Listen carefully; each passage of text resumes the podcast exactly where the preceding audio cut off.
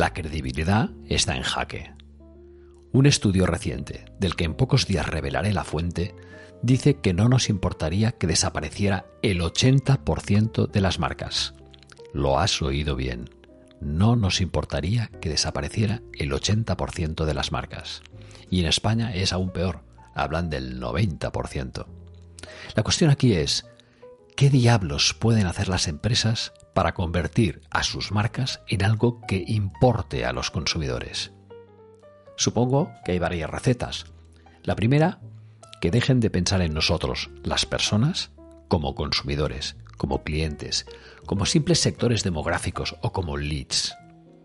Recordar lo que dijo Mariano Rajoy. Somos sentimientos y tenemos personas. Y te quiero hablar de otra fórmula. Empoderar a las personas que trabajan para la marca. Hoy hablamos de los embajadores de marca. ¿Qué son? ¿Quiénes son? ¿Cuántos tipos hay? ¿Y cuáles son las ventajas para la organización?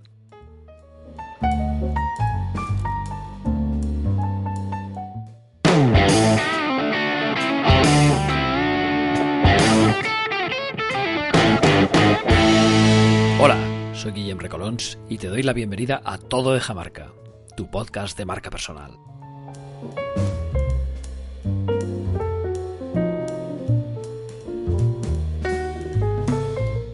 Y por si es tu primera vez, te cuento que este podcast va de marca personal, de su proceso de gestión, lo que conocemos como personal branding, de relato personal, de comunicación personal, propuesta valor y todo lo que nos ayude a conocernos mejor, diseñar nuestra estrategia y nuestro plan de visibilidad.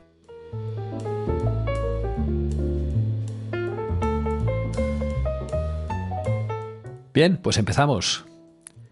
¿Qué son los embajadores de marcas? ¿Cuántos tipos hay? ¿Cuáles son sus ventajas? ¿Cuáles son sus inconvenientes? He visto que últimamente se produce cierta confusión alrededor del término embajadores de marca, así que estoy aquí para aclarar en lo posible el significado de esta figura cada vez más importante para las organizaciones. Sobre todo creo que es interesante mencionar que hay varios tipos de embajadores de marca en función de si son externos o internos, y su influencia en la marca corporativa es desigual, al igual que la confianza que ellos ejercen. Bien, ¿qué son los embajadores de marca? Si miramos en la RAE veremos pues, la clásica definición de servicio diplomático que representa al Estado, etc. Alguna definición también en la RAE un poco que se acerca un poquito más a lo que nosotros buscamos, tipo emisario o mensajero y persona o entidad que por ser característica de un lugar o un país se considera representativa de ese lugar o de ese país.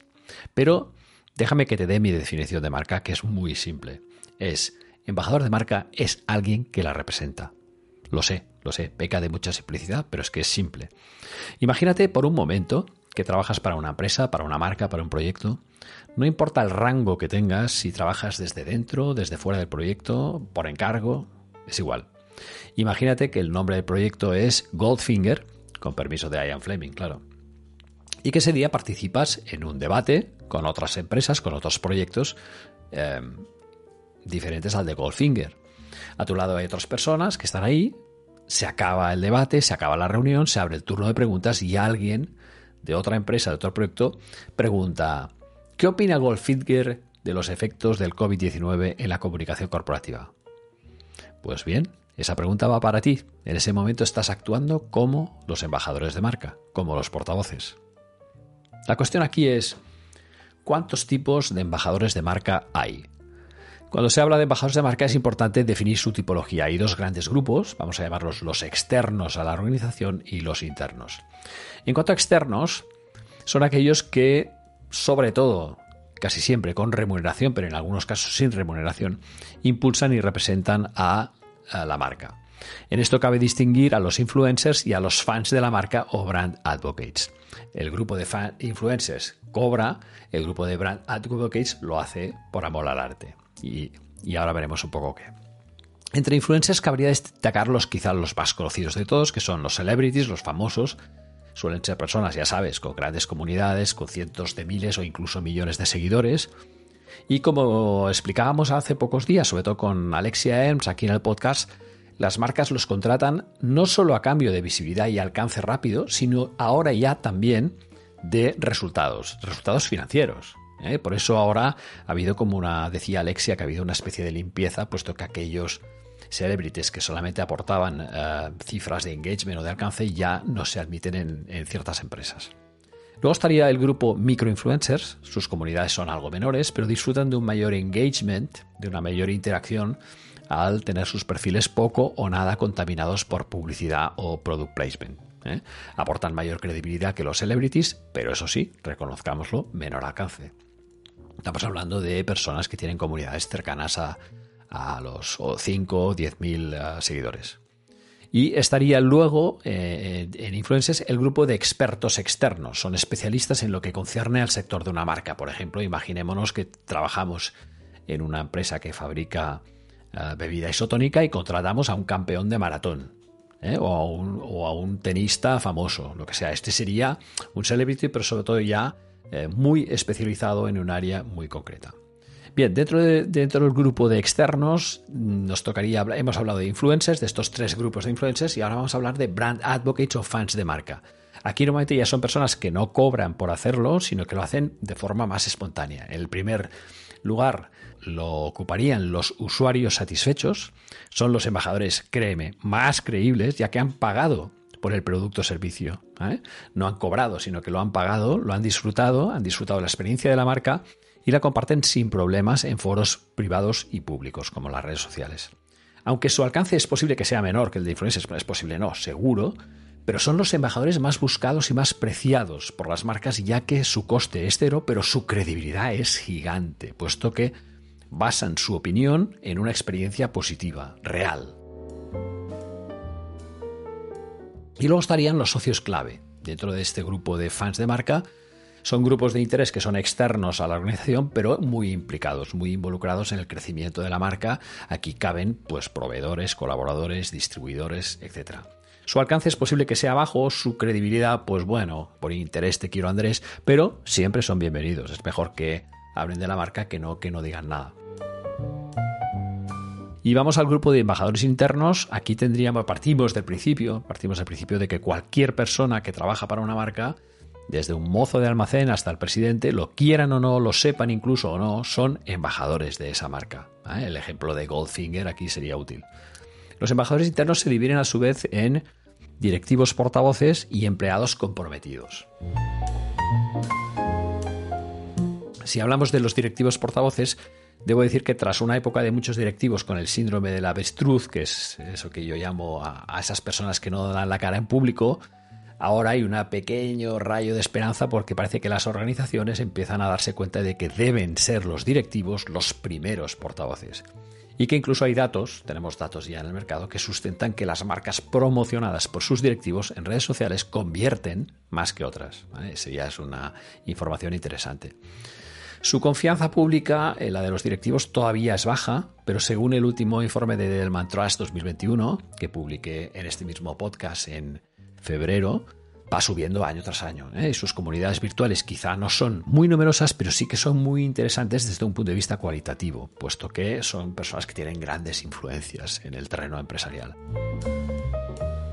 En mi opinión, eh, los programas de Executive Branding eh, deberían ser una competencia obligada del directivo del siglo XXI.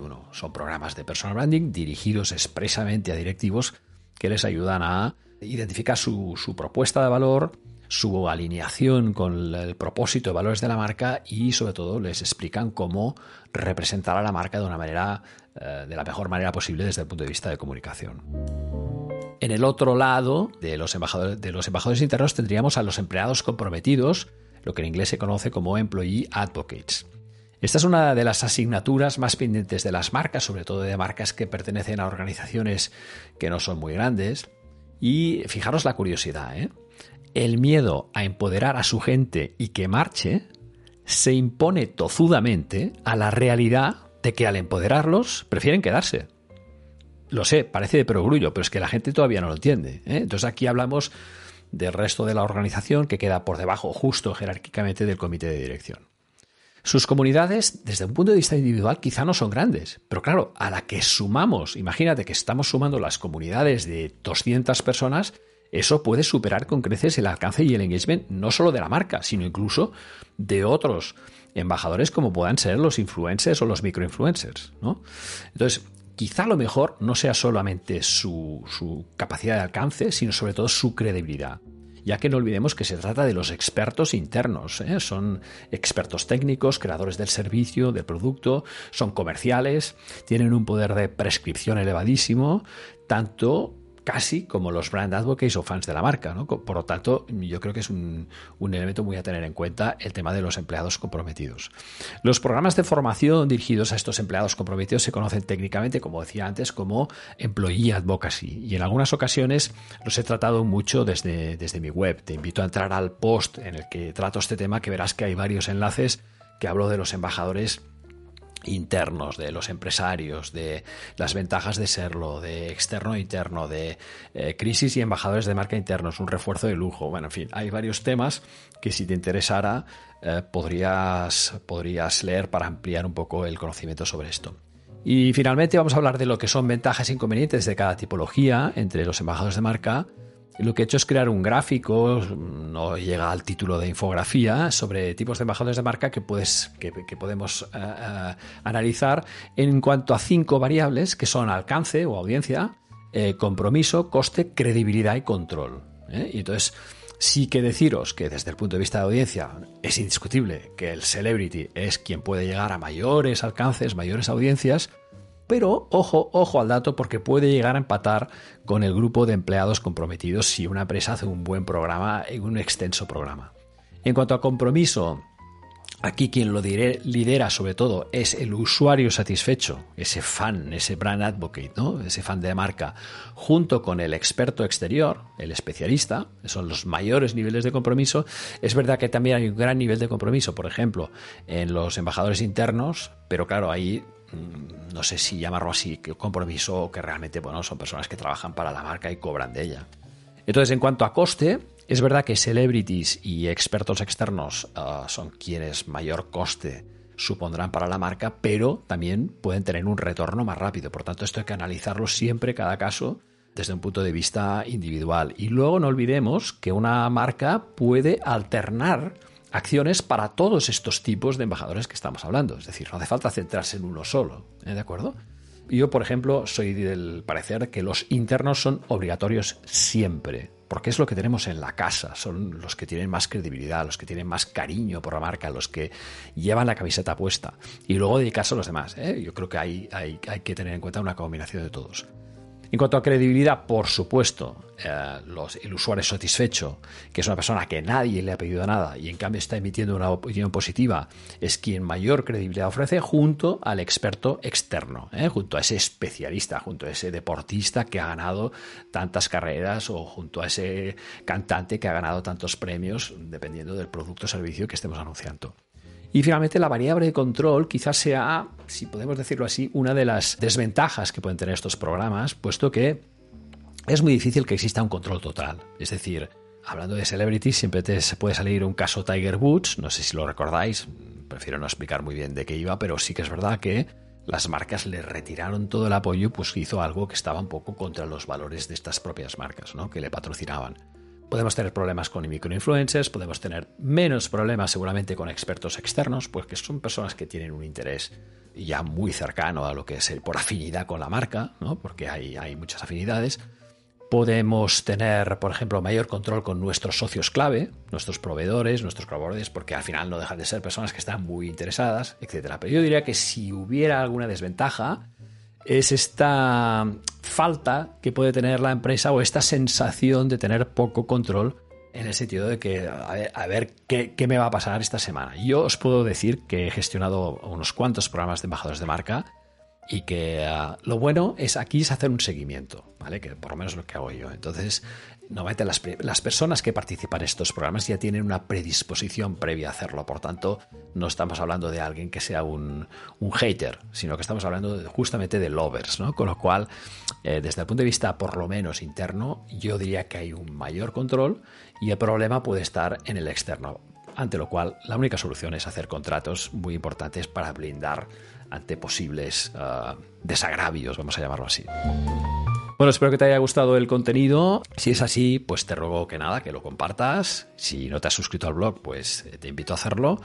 Y te espero la próxima semana enviándote un fortísimo abrazo.